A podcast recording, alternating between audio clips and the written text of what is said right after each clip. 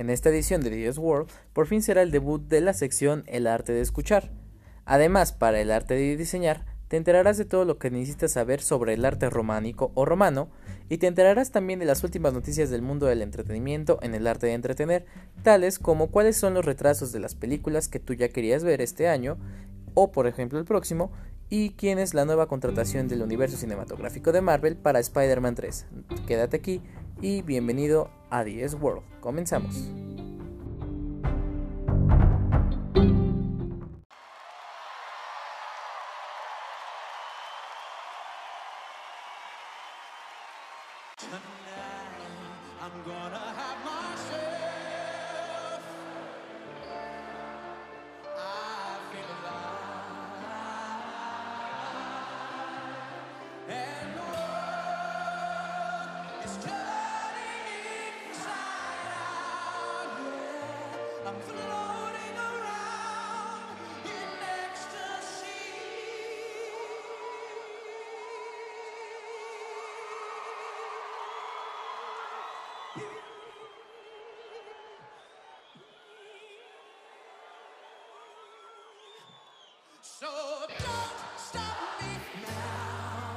Bienvenido a Cobra Kai. ¿Quieres aprender? Ay, no, perdón, me equivoqué de bienvenida otra vez. Hola, muy buenas las tengan todos ustedes. Y pues bienvenidos a una nueva edición de 10 World. Muchísimas gracias por acompañarme. Como siempre, muy contento y muy emocionado de poder formar parte de su viernes, sábado, domingo, lunes, martes, miércoles jueves, el día que lo estén oyendo. De todos modos, muchas gracias por acompañarme. Como verán, ya bajé un poco el tono de voz porque, aparte que se me seca la garganta ya ahora, creo que es un poco mejor tener así el tono de voz, ¿no? Así que como ya les había dicho, bienvenidos a una nueva edición. Este es el tercer programa de su programa. Quiero agradecer nuevamente a la gente de Panamá que me está oyendo. Muchísimas gracias. A la gente del United Kingdom, thank you so much for hearing me. Y por último, también tenemos una sorpresa, ya que también se está escuchando en Estados Unidos desde el día de hoy. Me mandaron la notificación. Es algo increíble, muy contento. Thank you so much for hearing me, United States. I'm glad you like this show. So, gente de México, muchas gracias. Y como diría Nairobi, al solomillo. Bienvenidos a una nueva edición de 10 World.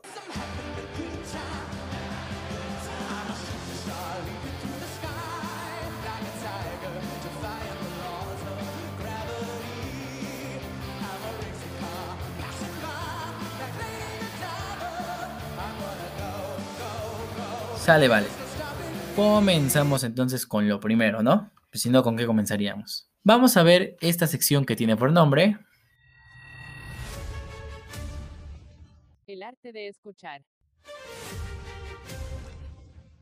Así es, ya por fin será el debut de esta su sección.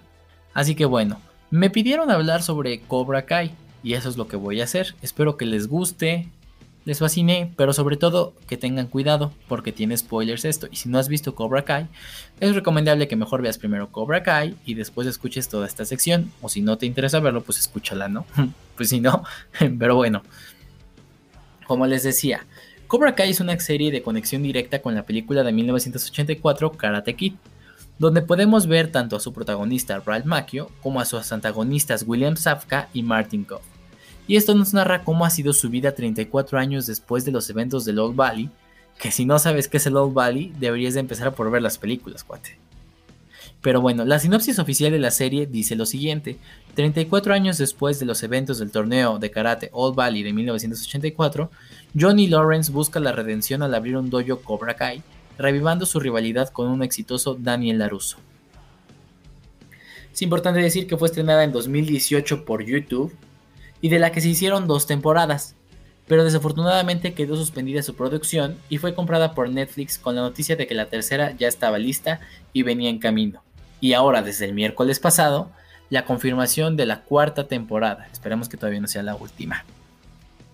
Honestamente creo que Netflix fue o tomó una decisión correcta al comprarla, ya que a la fecha continúa en el top 10 de varios países, y fue una oportunidad para que la gente pudiera verla y sentir nostalgia, pues como también ya les dije, antes era propiedad de YouTube y solo se podía ver en los Estados Unidos y en España. Es importante decir que es una serie entretenida y no tiene tanto drama como la película, pero nos invade de momentos llenos de nostalgia para los fans de esta saga, y al parecer los creadores saben que tienen la deuda de darnos las escenas icónicas, como la de entrenar al estilo de encerar, pulir, sin redención, todas esas cosas. Incluso hay una escena que me dio mucha gracia y nostalgia, que es el, el último capítulo, cuando uno de los estudiantes está herido. Eh, Daniel Laruso trata de hacer esas cosas que hacía el señor Miyagi con él. Entonces, al momento llama a un doctor, pero me dio mucha gracia porque le dieron la nostalgia y la comedia al mismo tiempo. Entonces, fue algo bastante bueno. Pero así lo que realmente y lo que más me va a sorprender de todo es la evolución que han tenido tanto Safka como Makio. Y esto a pesar de no haberlos visto mucho tiempo en pantalla, ya que después de Karate Kid, pues no supimos mucho de ellos. Y ahora que volvimos a revivir su historia con la serie, te das cuenta de que ambos nacieron para interpretar esos papeles. Pero Netflix nos trae las dos temporadas de golpe, donde vamos a poder vivir una evolución de la historia, y en la segunda temporada podemos ver el regreso de un villano de Karate Kid, que viene a moldear toda la historia de Cobra Kai. La primera creo que es mejor que la segunda por el factor de la novedad y la sorpresa, pero a su vez nos permite ver cómo los personajes no son héroes o villanos, sino que como cualquier persona tienen buenos y malos momentos. Y es ahí cuando nos vamos a hacer la pregunta del millón de dólares y que todo fan de Cobra Kai ya sabe si ya vieron las de Karate Kid. ¿Quién era realmente el villano de las películas? ¿Danny o Johnny? Hablando de esto, hace poco leí un texto, un meme, como lo quieran decir, que viene la foto de Johnny Lawrence que dice lo siguiente: Cuando eres niño te venden al héroe, cuando creces entiendes a los villanos. Madurar es darte cuenta que ahora estás del lado del villano. Creo que hablo por muchos que en un principio no odiábamos, pero sí no nos agradaba la idea de, de Johnny Lawrence. Pero ahora no solo lo amamos, sino que ahora aún amando a Daniel LaRusso, también odiamos a Daniel LaRusso, ¿no? Es algo bastante interesante, ¿no? Y como dice el texto, ahora creemos que él en realidad era el villano de la historia, ya se los dije, y eso es en lo personal lo que me encanta de esta serie, cómo en cada capítulo cada uno busca devolverle al otro lo que hizo en el capítulo anterior. Pero yo sigo diciendo y creo que Daniel LaRusso, por lo menos en la serie, es el malo. ¿Por qué? Porque Johnny solo quería volver a hacer su vida y más bien era hacer algo en la vida después de conocer a Miguel que le pide que lo entrene para defenderse de sus agresores y que no solamente vuelva a ser un fracasado como siempre Johnny. Pero al mismo tiempo, Daniel hace todo lo posible para que Cobra Kai no regrese a la cima del karate cuando Johnny trataba de volver a ser Cobra Kai. Pero a pesar de que Johnny los entrena con la misma metodología con la que él fue entrenado, si lo quieren ver así de golpear primero, golpear fuerte sin piedad, no quería que la nueva generación cometiera los mismos errores que él hizo cuando estudiaba con el Sensei Chris, quien a pesar de que su participación fue poca en la segunda temporada, es muy posible que sea parte vital de la tercera, pues recordemos que en el final de la segunda, spoiler alert, tras la pelea en la escuela, Johnny perdió la lealtad de sus estudiantes gracias a las ideas de Chris, por lo que también perdió el dojo y la única luz que aún vemos para Johnny es que es Miguel despierte. O sea, que despierte Miguel.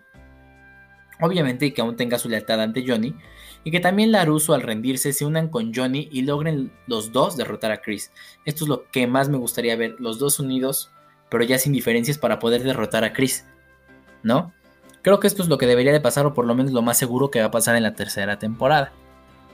Algo que sí tengo que decir es que el principio de la serie, en la primera escena, es la pelea entre Laruso y Lawrence en Karate Kid. Pero da, se sintió algo raro porque a lo mejor dije, ay, a ver si no le ponen puras referencias de las películas. Y pues la verdad sí las vi, pero hay cosas que todavía que no me acuerdo, ¿no? Entonces también para la gente que no la vio, pues sí, dices, ay, a ver si no les, no les entiendes nada, ¿no? Pero no, usa los justos y necesarios flashbacks al pasado cinematográfico de los protagonistas.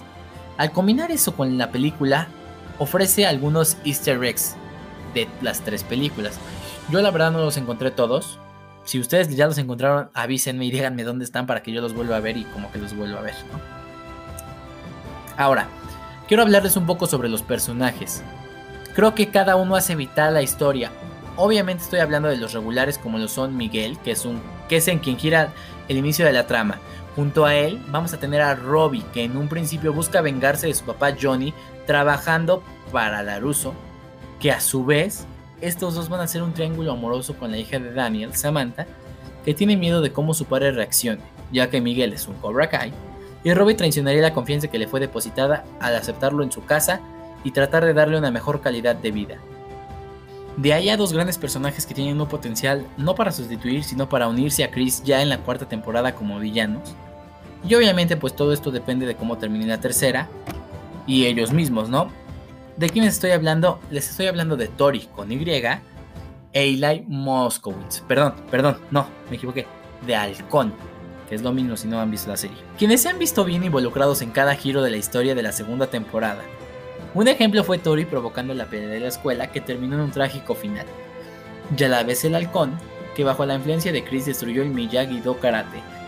Pero bueno, de allá personajes que no alteran la historia y creo que a pesar de ser considerados irrelevantes, no pueden faltar los miembros de cada dojo.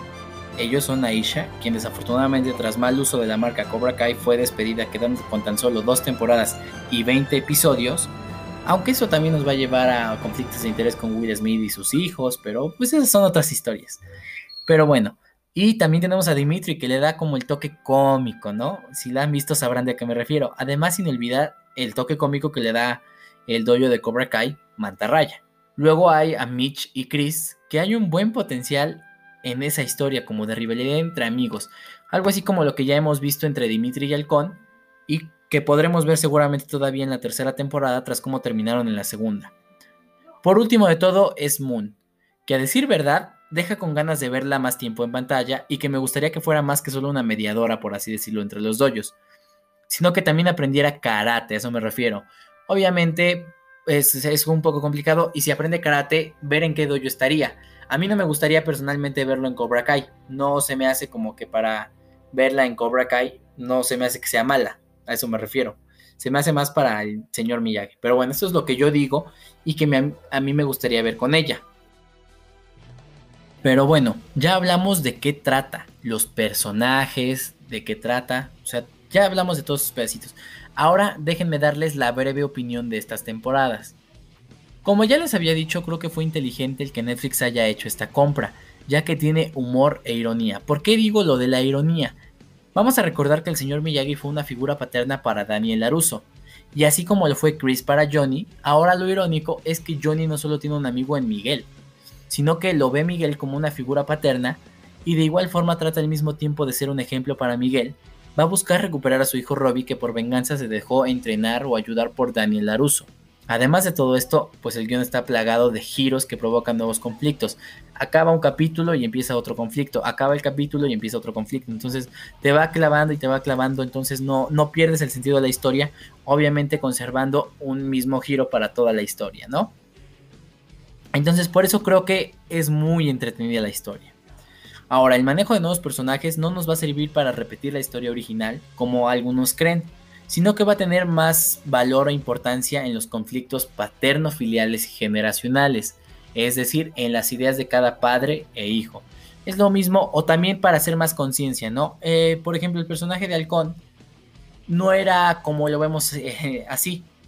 Al principio recordemos que Eli Moskowitz era una persona que sufría de bullying y que tras llegar a Cobra Kai recupera la confianza para poder ser popular, lo que sea, ¿no? Entonces, como el poder te va cambiando las ideas y todo, tú lo habías capaz de hacer todas esas cosas, pues no, ¿verdad? Entonces ahora es mucho más entretenido verlo así y me gustaría ver qué tanto pueden explotar ese personaje que el actor que lo ha hecho lo ha hecho muy bien. Mis felicitaciones para el actor, no recuerdo su nombre, ustedes discúlpenme, pero sí creo que lo ha hecho muy bien este personaje. Retomando lo que estaba diciendo, es interesante cómo se retratan sus personajes en la película y ahora después los vuelven a retratar en la serie, los que faltaron de los personajes originales, ¿no? Por último de esta opinión, es importante que los escritores mediante la historia buscaron darse cuenta de cómo los tiempos cambiaron y los niños, o en este caso adolescentes de los años 80, son ahora los adultos, pero que muchas veces no alcanzaron a comprender a sus hijos y su forma de pensar, cómo cambiaron las cosas, ¿no? Te quedaste con esa idea y a fuerza tus hijos quieres que la traquen a Google. Entonces, muy buena. Ahora, creo que esta sección sería incompleta sin el análisis de lo que vimos en el adelanto de 40 segundos de la temporada 3. O sea, tan solo 40 segundos y para los que sí les gusta Cobra Kai necesitábamos más. Ya nada más hay que esperar el tráiler de el tráiler oficial de la tercera temporada que ya no debe tardar si es el teaser, ya no debe tardar el tráiler. Pero bueno, les dejo el pequeño avance de 40 segundos. What did you?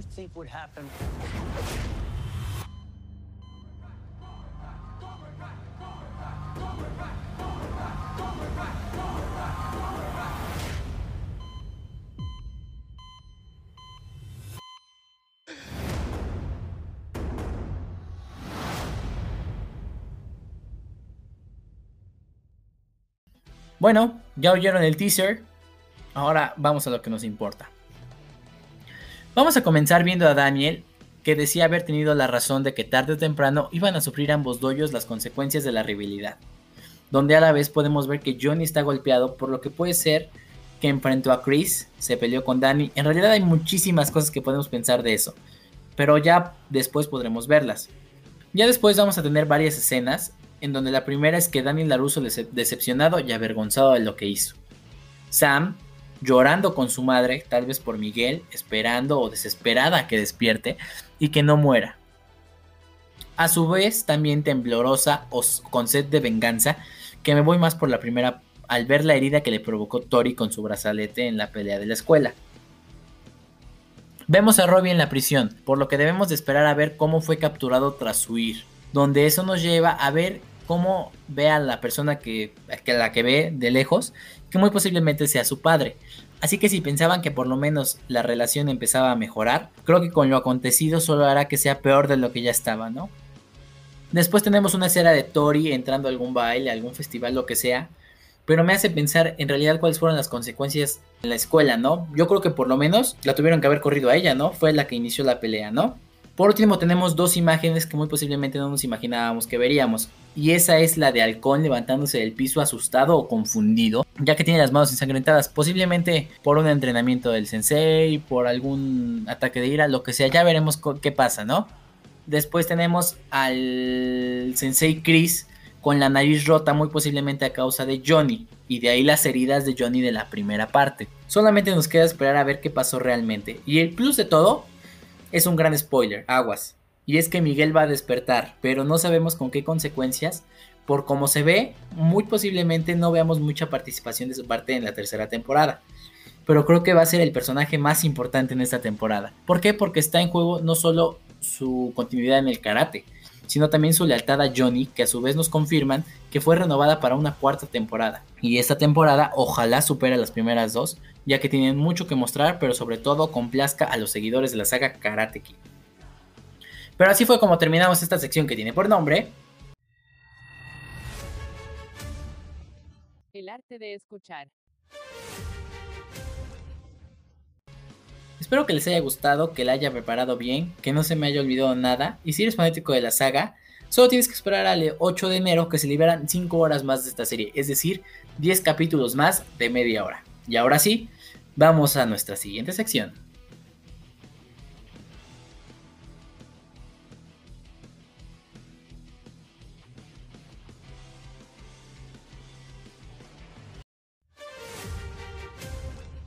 El arte de diseñar.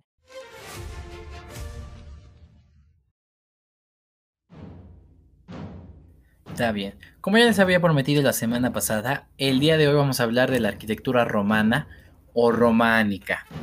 Ahora, este es un estilo arquitectónico de la Europa medieval caracterizado por arcos de medio punto. No hay consenso para la fecha de inicio del estilo románico, con propuestas que van desde el 6 hasta el 11 del siglo pasado.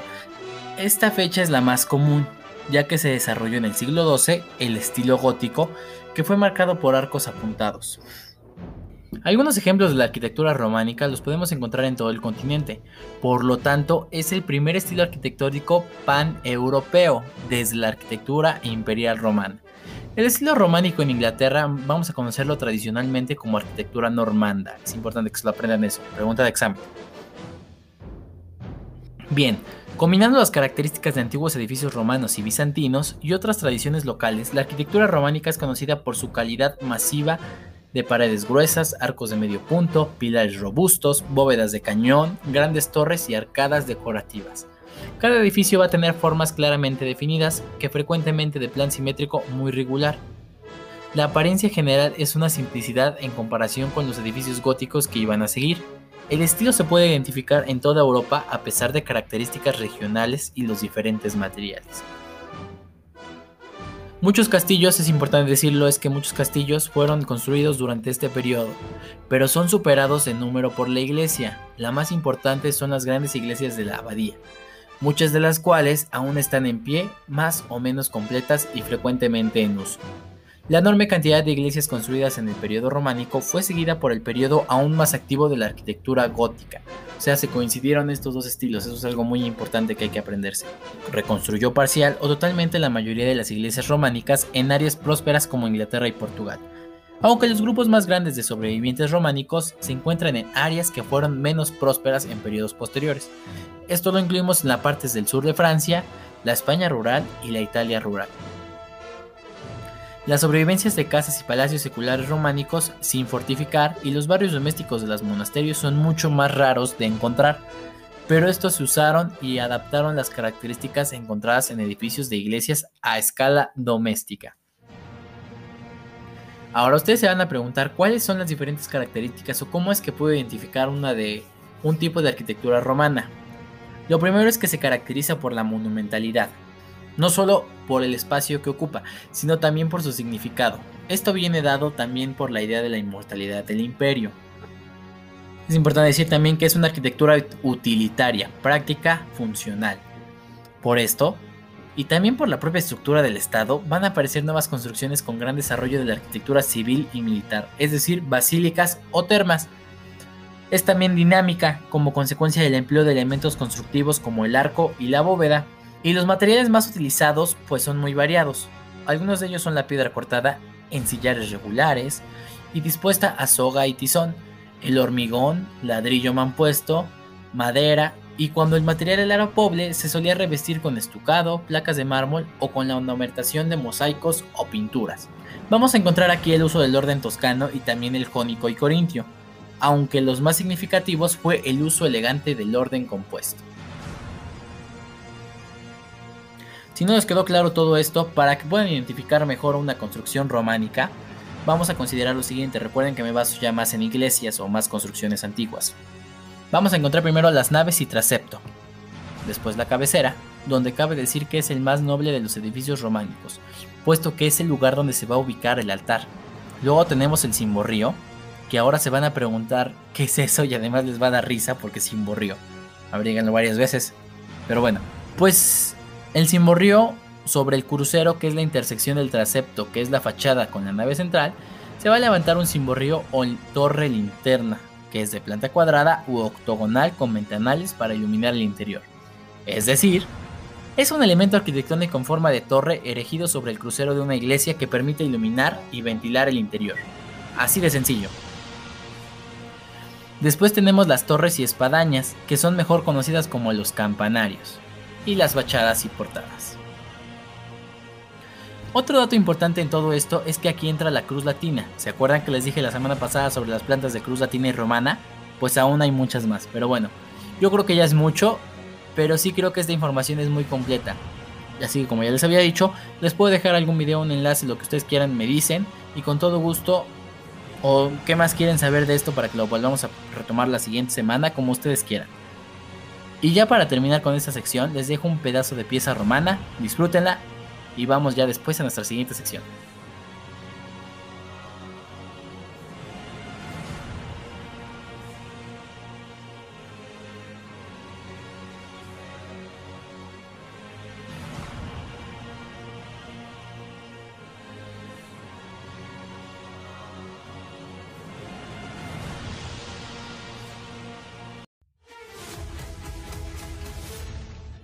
El arte de entretener.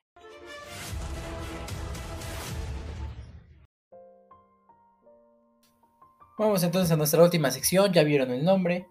Y vamos primero con los retrasos de esta semana, ¿no? Los retrasos de las películas de esta semana. Lo primero de todo es que Vin Diesel confirmó que la película de Rápidos y Furiosos 9 ya no será el 2 de abril de 2021, sino se irá hasta el 28 de mayo del mismo año. En la misma línea, tenemos que la nueva película de Jurassic World, que tiene por nombre Dominion, va a ser ya no el junio 11 del 2021, se va a atrasar todavía un año más, hasta el 11 de junio del 2022. En la misma línea también tenemos que la última película de Daniel Craig como James Bond fue atrasada nuevamente. A mí no me gustó mucho esa idea, ya estaba listo para irme en noviembre, pero ahora va a ser hasta el 2 de abril de 2021. Entonces hay que estar al pendientes por si alguna de esas vuelve a pasar, ¿no?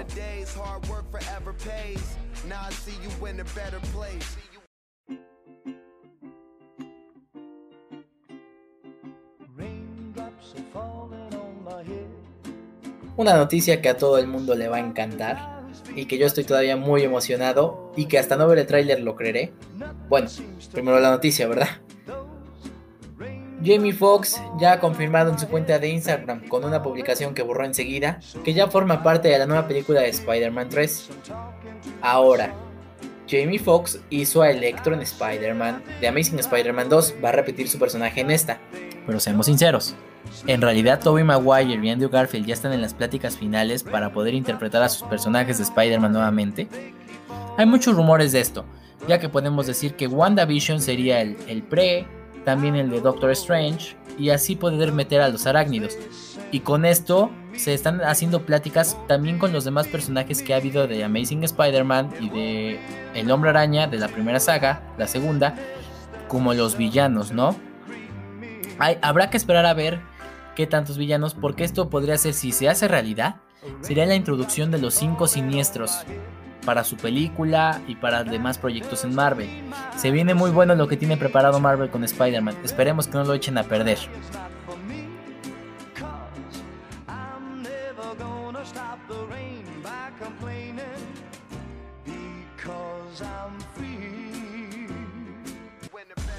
Zac Efron es el nuevo protagonista de la adaptación del libro de Stephen King, Firestarter, con producción a comenzar el próximo año. Debido a retrasos en la producción, Netflix ha cancelado la serie Glow, es decir, que ya no regresarán con su cuarta y última temporada. Es algo muy triste. Esta serie es sobre lucha libre, entonces ya de ahí soy fan. No la he visto, pero es muy triste que la hayan cancelado por retrasos de producción. Ryan Reynolds libera un nuevo tráiler de la película Free Guy donde nos muestra un poco más de qué va a tratar. El primer tráiler pues la verdad no nos mostró mucho, pero ya ahorita ya podemos ver las participaciones de todos sus actores, como lo son Judy Comer, Joe Carey, Ray Howery, Uta Crash, Duke Cart y Taika Waititi. Netflix ha liberado el teaser trailer de Selena la serie que llegará a la plataforma de streaming el 4 de diciembre de este año. Y ya por último, bueno, casi por lo último, tenemos también que Disney Plus confirma que todo su catálogo de películas, series, documentales, etcétera, etcétera, llegarán también aquí a México el 17 de noviembre. Tendremos todo el catálogo completo. Podremos ver The Mandalorian Season 2, Season 1, eh, High School Musical, The Musical, The Series. Quien hablando también de High School Musical, The Musical, The Series, también sacará un especial de Navidad donde nos darán también, además de este especial, un adelanto de la nueva temporada a estrenarse en mediados del próximo año.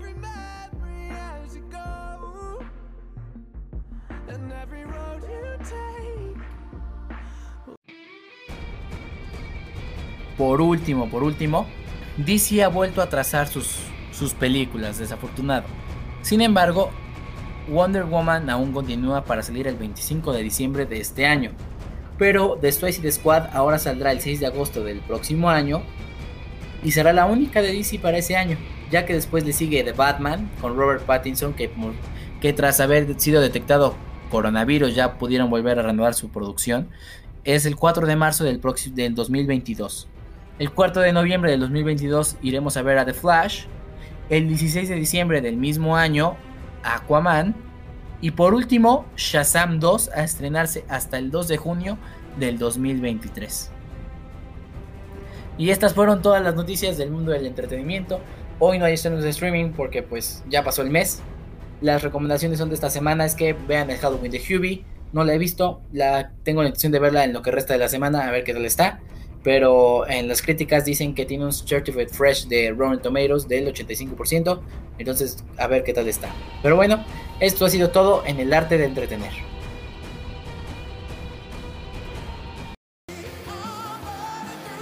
Ahora sí, se acabó. pero por hoy. Muchísimas gracias nuevamente a la gente de Panamá, United Kingdom, thank you so much, United States, thank you so much, gente de México, muchas gracias por acompañarme en una nueva edición de 10 World. No se olviden que la próxima semana no hay el arte de entretener, perdón, el arte de escuchar, ya estoy pensando en otras cosas, perdón.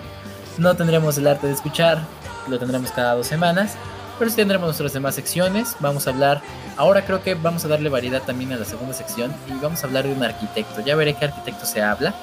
Pero bueno, mientras tanto y mientras continuemos con esto, este es su programa 10 World. Gracias nuevamente por acompañarme como cada viernes. Ya por fin les puedo hacer oficial que mis amigos y yo tendremos un programa. Es un placer, una emoción trabajar con ellos. Espero que les guste también como este les gusta. Y pues el episodio piloto será por este mismo programa. Todavía no hay fecha porque estamos afinando los últimos detalles. Todavía no tenemos el nombre tampoco. Entonces estamos ya en los últimos detalles. A lo mejor puede ser la próxima o la que sigue, ¿no? Pero bueno, mientras tanto, yo soy Seba Regueira. Gracias por acompañarme en una nueva edición de 10 World. Y como dirían mis amigos de Team Beach Movie,